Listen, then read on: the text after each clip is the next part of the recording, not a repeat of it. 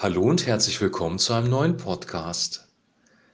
Wir lesen heute aus Offenbarung Kapitel 11, die Verse 1 bis 14. Dann wurde mir eine Art Messlatte gereicht und jemand sagte zu mir, geh und misst den Tempel Gottes und den Altar und zähle die Betenden. Den äußeren Hof sollst du jedoch nicht messen, denn er wurde den anderen Völkern überlassen.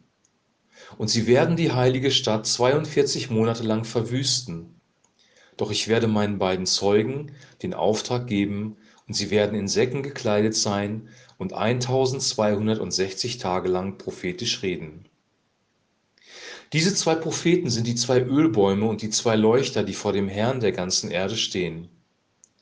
Wenn jemand versucht, ihnen zu schaden, flammt Feuer aus ihrem Mund und vernichtet ihre Feinde. So wird jeder getötet, der versucht, ihnen zu schaden. Sie haben die Macht, den Himmel zu verschließen, so dass es nicht regnet, solange sie prophetisch reden. Und sie haben Macht, Wasser in Blut zu verwandeln und alle Arten von Plagen über die Erde zu schicken, so oft sie wollen. Und wenn sie ihren Auftrag erfüllt haben, wird das Tier, das aus dem Abgrund heraufkommt, ihnen den Krieg erklären.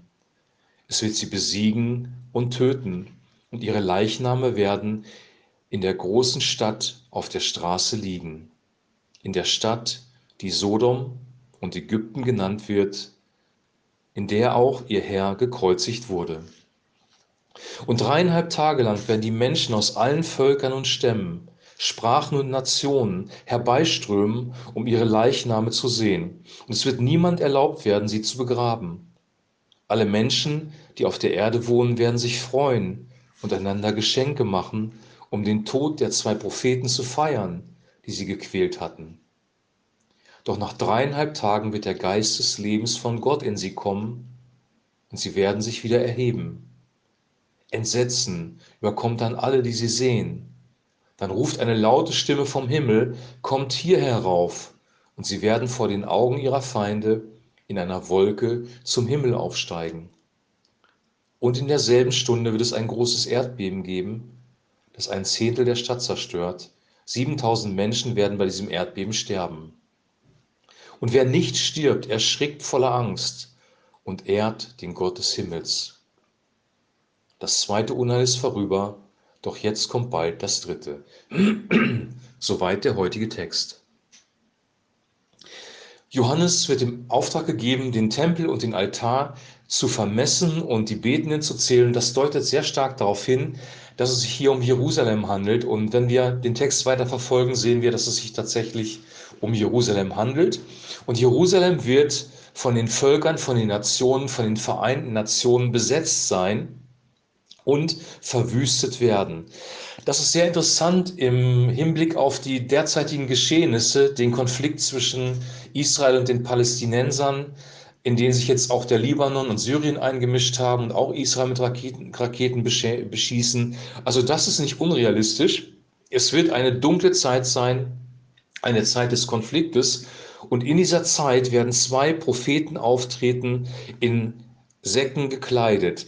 Säcke und sich mit Asche zu bedecken, das war im Alten Testament immer ähm, eine Vorgehensweise, um in die Buße zu gehen, um Gott zu bitten, dem Volk gnädig zu sein um ja zu fasten und zu beten, um die Barmherzigkeit Gottes herabzurufen. Diese zwei Propheten treten genauso auf und sie sprechen prophetisch 1260 Tage lang. Das sind genau diese 42 Monate und im Übrigen dreieinhalb Jahre, etwa die Hälfte der Regentschaft des Antichristen. Und diese zwei Propheten quälen das Volk, quälen die Menschen in Jerusalem, weil sie prophetisch sprechen und sehr klar den Willen Gottes verkündigen.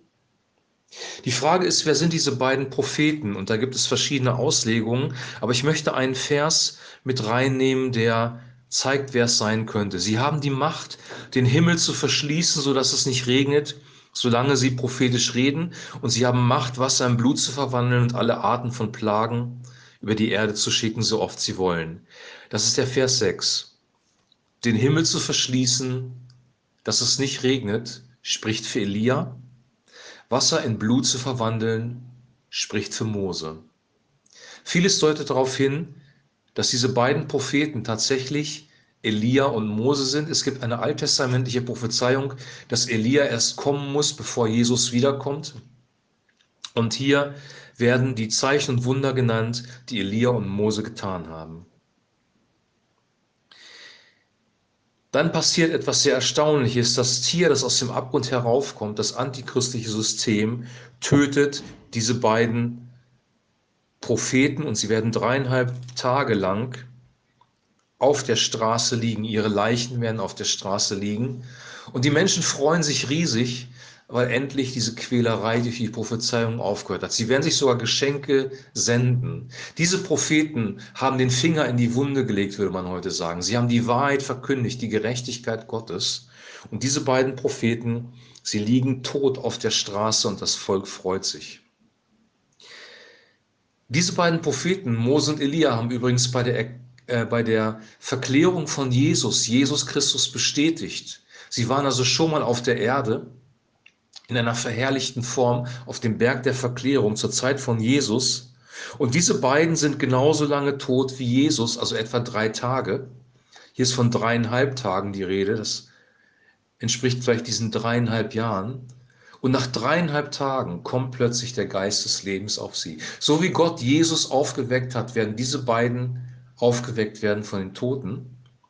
Und dann ruft eine Stimme, kommt hier herauf und sie werden in einer Wolke in den Himmel aufsteigen. Und das ist exakt das, was mit Jesus passiert ist. Jesus hat prophetische Worte gesprochen, unbequeme Worte. Die religiösen Führer waren erbost darüber. Sie haben Jesus getötet. Jesus war drei Tage lang tot und ist dann von den Toten auferstanden. Und genau das Gleiche, der gleiche Mechanismus passiert hier auch mit Mose und mit Elia oder mit diesen beiden Propheten, die im Geist von Mose und Elia agieren. Die Bibel lässt hier offen, ob es tatsächlich Mose und Elia sind. Die beiden Namen werden hier nicht genannt. Es können auch zwei Menschen sein, die im Geist von Mose und Elia agieren und die gleichen Wunder tun, aber es können auch real Mose und Elia sein, die hier plötzlich wieder auftauchen. Auch das ist möglich. Beides ist hier möglich. Sie werden in die Wolken erhöht. Und dann gibt es ein Erdbeben. Ein Zehntel der Stadt wird zerstört. 7000 Menschen sterben in Jerusalem. Und die Menschen erschrecken so sehr, dass sie tatsächlich Gott die Ehre geben. Es gibt so etwas wie eine Erweckung, eine, eine Einsicht durch das, was da geschehen ist. Und genauso war das bei Jesus auch. Als Jesus am Kreuz gestorben ist, hat als allererstes der Schächer, der neben ihm hang, ihn erkannt, wie er wirklich ist. Denke an mich, wenn du in dein Königreich kommst oder wenn du mit deinem Königreich kommst. Das war der Gesetzlose, der eigentlich nichts von Gott wissen wollte, der Kriminelle, der hat sich entschieden, Jesus als König zu erkennen. Und der zweite, der das getan hat, war der römische Soldat. Wahrhaftig, dieser war ein gerechter Mensch, der erkannt hat, dass Jesus wirklich gerecht war. Es entsteht hier eine Art Erweckung. Diese beiden Zeugen werden sprechen. Übertragen auf uns müssen wir uns darüber klar sein, wenn wir im Klaren sein, wenn wir Gottes prophetische Worte weitergeben und wir wollen, dass das prophetische Wort Gottes auch heute noch die Menschen berührt, wird es immer Widerstand geben, wird es immer Kampf geben, wird es immer Angriffe geben. Jesus hat uns verheißen, dass wir ausgestoßen, verfolgt werden, dass man negativ über uns redet, dass wir angegriffen werden. Und dann sagt er, wir sollen uns darüber freuen, wir sollen frohlocken. Warum? Weil wir dann wissen, wir agieren in seinem Geist, wir agieren in dem Geist von Mose und Elia, wir sind auf dem richtigen Weg. Ähm, wir sind im Evangelium verortet. Wenn alle dich mögen, alle dich lieb haben und alle nur gut von dir reden, dann musst du dein Leben echt überdenken, weil es die Wahrscheinlichkeit sehr groß, dass du auf einem falschen Weg bist. Diese zwei Zeugen, die werden hier einfach reingeworfen. Wann diese Szene genau stattfinden wird, sehr schwer zu sagen. Diese Zeit der Regentschaft des antichristlichen Systems wird in zweimal dreieinhalb Jahre aufgeteilt. Einige vermuten, dass die Entrückung in der Mitte ist, also nach dreieinhalb Jahren, so wie Mose und Elia nach dreieinhalb Jahren entrückt werden, findet auch dann die Entrückung statt. Davon wird hier allerdings nichts gesagt. Wahrscheinlich ist die Entrückung vorher, weil wir vorher schon davon gelesen haben in der Offenbarung. Und hier geht es tatsächlich um Juden, um Jerusalem, die sich nochmal bekehren, die den Gott des Himmels erkennen und die erschrecken. Auf jeden Fall gibt Gott nochmal eine Chance der Umkehr. Zwei Propheten treten auf und sprechen prophetisch in das Leben der Stadt hinein. Dann wird Jerusalem hier nochmal explizit genannt, und zwar in einer sehr negativen Konnotation. Die Stadt, die Sodom und Ägypten genannt wird. Jetzt könnte man sagen, so, das kann ja eigentlich nicht Jerusalem sein. Aber wir haben von dem Tempel, von dem Tempel gesehen, dass ähm, der Tempel in der Stadt steht. Wir haben gesehen, dass die Völker diese Stadt einnehmen werden. Das deutet auf Jerusalem hin. Und jetzt gibt es noch einen Hinweis, in der Stadt, in der ihr Herr gekreuzigt wurde. Definitiv Jerusalem. Definitiv. Jerusalem wird in Finsternis geraten. Der Antichrist wird sich in den Tempel setzen. Die Finsternis wird dieses Land und diese Stadt übernehmen. Und vielleicht sind wir in einer Zeit des Vorbotens. Vielleicht sind die Ereignisse, die wir jetzt sehen, Vorboten für das, was kommen wird.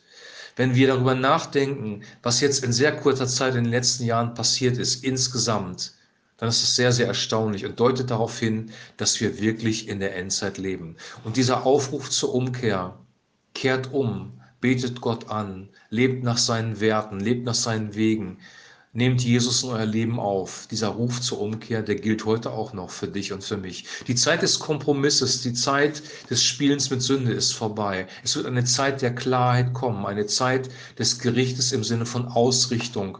Und durch diese Zeit der Klarheit werden wir durchgehen. Du wirst nicht mehr so weiterleben können wie bisher. Ich werde nicht mehr so weiterleben wie bisher mit all den Kompromissen, die wir machen, sondern wir müssen uns positionieren.